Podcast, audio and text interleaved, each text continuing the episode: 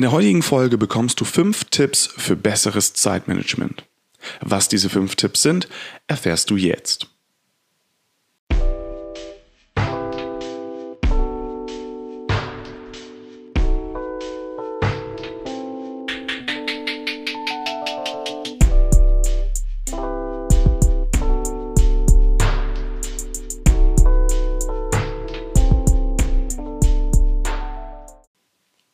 Und damit auch ein herzliches Hallo und willkommen zu der neuen Folge von Minimal to Go. In der heutigen Folge möchte ich über ein sehr wichtiges, wenn nicht sogar das wichtigste Thema überhaupt aktuell da draußen mitreden. Und zwar Zeitmanagement. Ich finde persönlich, dass es so, das könnte auch das Unwort des Jahres bzw. des Jahrzehntes von 2010 bis 2019 sein. Zeitmanagement ist ein Wort, was überall kursiert und jeder springt bei diesem Wort auf und sagt, ja, ich brauche das auch, ich brauche besseres Zeitmanagement. Warum eigentlich? Naja, wenn wir uns die Entwicklung der letzten Jahrzehnte angucken, durch die Einführung des Internets bzw. durch die Integration des Internets in den Alltag ist es einfach so, dass viel mehr Leute viel mehr Dinge neben ihrer Arbeit machen.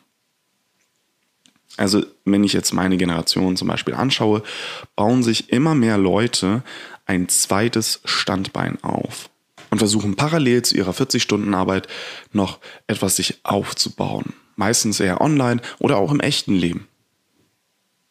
Und da ist es natürlich wichtig, dann das alles unter einen Hut zu bekommen. Ich meine, wir sind so beschäftigt heutzutage. Wir haben unsere Arbeit. Dann haben wir unter Umständen noch dieses zweite Standbein, was wir uns versuchen aufzubauen. Dann noch das soziale Leben, dann äh, Zeit mit der Familie zu verbringen, dann Sport zu machen, gesunde Ernährung, dann vielleicht noch ein anderes Hobby und, und, und. Und das ist natürlich die Frage, wie schaffe ich das denn, das alles in einen Tag mit unterzubringen? Und damit das in Zukunft einfach besser bei dir klappt, habe ich für dich fünf Tipps zusammengesucht, wie du das alles schaffen kannst. Und da fangen wir auch schon mal mit Tipp Nummer eins an. Ist ziemlich logisch und äh, ziemlich offensichtlich, aber trotzdem dachte ich mal, das muss einfach gesagt werden. Und zwar Tipp Nummer eins, schreib dir auf, was du zu tun hast. Wie schon in einer der letzten Folgen beschrieben, To-Do-Listen sind der neueste Hit.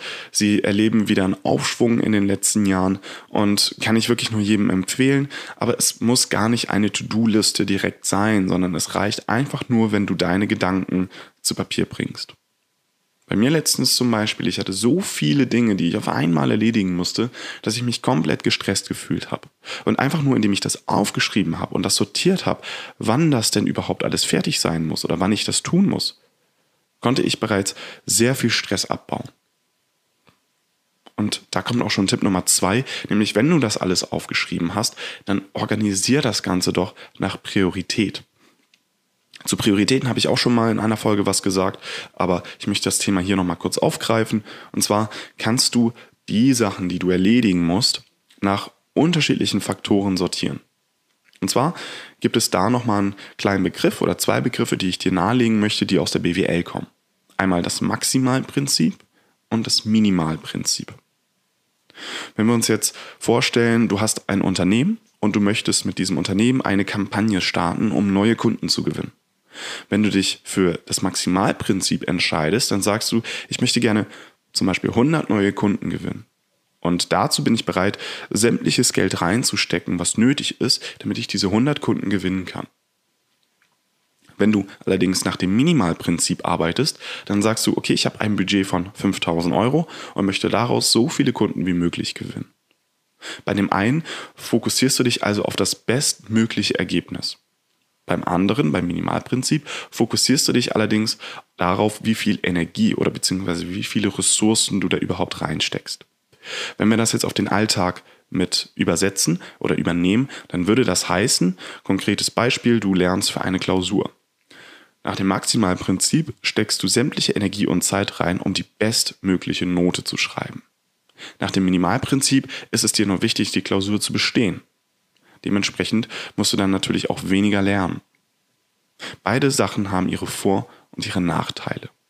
Und du musst nicht immer nur die eine Strategie nehmen, du kannst natürlich immer wieder entscheiden, welches du von den beiden nimmst.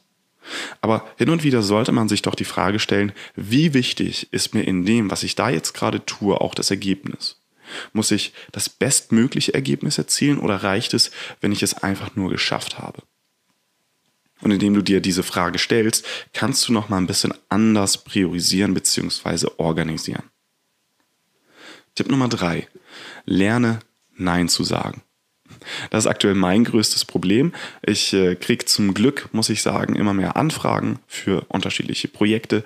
Und ich muss ganz ehrlich sagen, ich schaffe das kaum zeitlich. Und ich muss einfach lernen, bei diesen Projekten Nein sagen zu können. Und äh, ich habe mich darüber auch mit vielen Freunden in letzter Zeit unterhalten. Und das Feedback ist äh, tatsächlich relativ gleich. Viele haben das Problem, Nein zu sagen.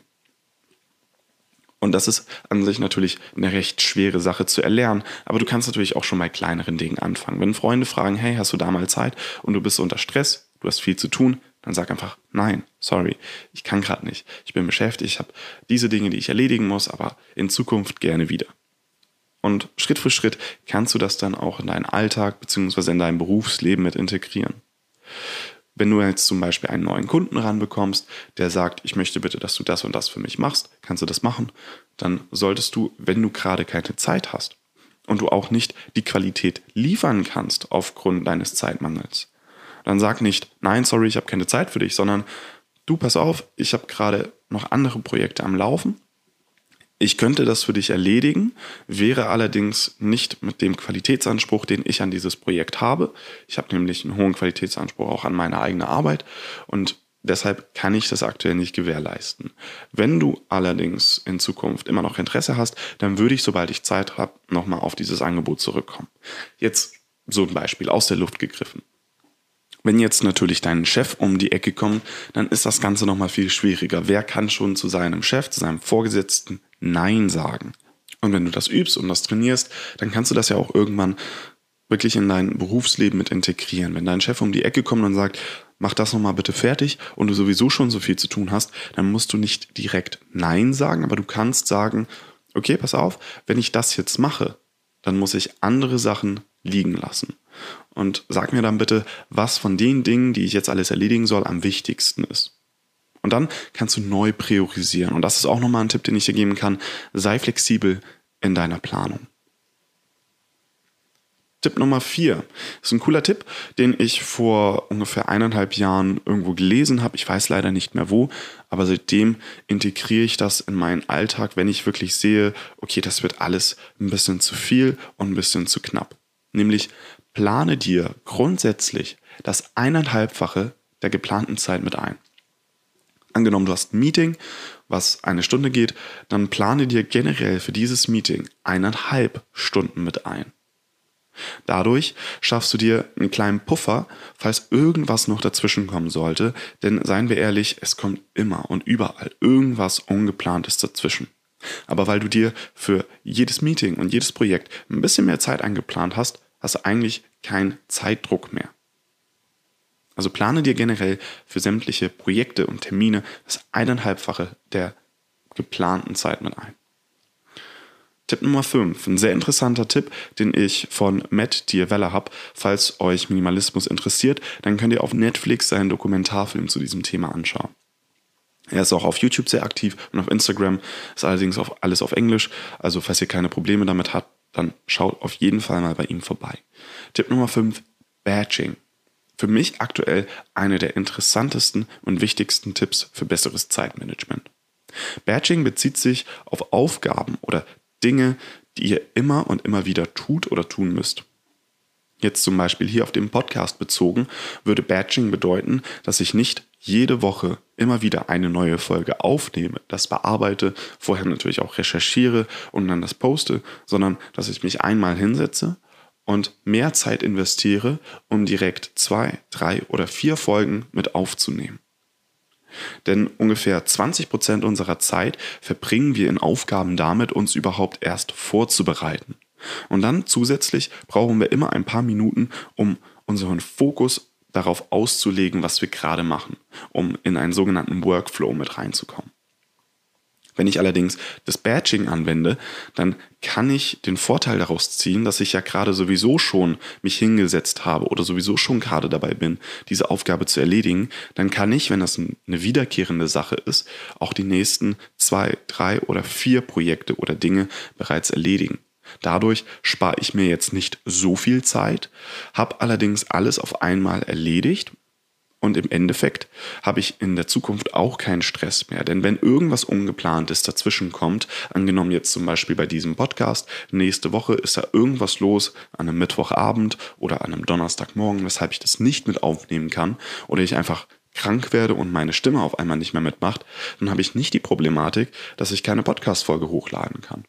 Weil ich in diesem Batching bereits die nächsten zwei, drei oder vier Folgen auch schon mit aufgenommen habe. Und das kann man auf viele Aspekte im Berufsleben oder im Alltag mit anwenden. Wenn ich E-Mails lese, zum Beispiel bei der Arbeit, dann sollte ich verhindern, immer wieder gerade die neueste E-Mail mit anzuschauen. Die kommt rein, ich lese sie mir direkt durch. Nein, am besten wäre es, wenn ich mir morgens oder nachmittags einfach mal die Zeit nehme, um alle E-Mails zu bearbeiten. Alles auf einmal. Und danach gar nicht mehr. Dann erst am nächsten Tag wieder. Also schau, wie du vielleicht Batching in deinen Alltag mit integrieren kannst. Und das waren meine fünf Tipps für besseres Zeitmanagement. Ich hoffe, du konntest was mitnehmen und dass ich dir ein bisschen was helfen konnte. Und ich würde sagen, wir hören uns beim nächsten Mal. Mach's gut.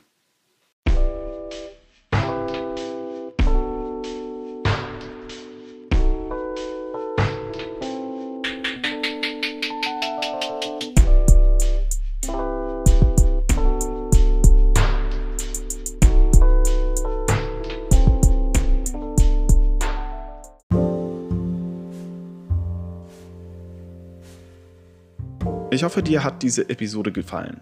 Wenn ja, dann hinterlasse doch eine Bewertung auf iTunes oder schreib mir eine E-Mail an minimaltogo.podcast@gmail.com. Wenn du sehen willst, was bei mir privat abgeht, dann kannst du mir auch auf Instagram unter simply-victor folgen. Ich freue mich sehr, dass du zugehört hast und bis zum nächsten Mal.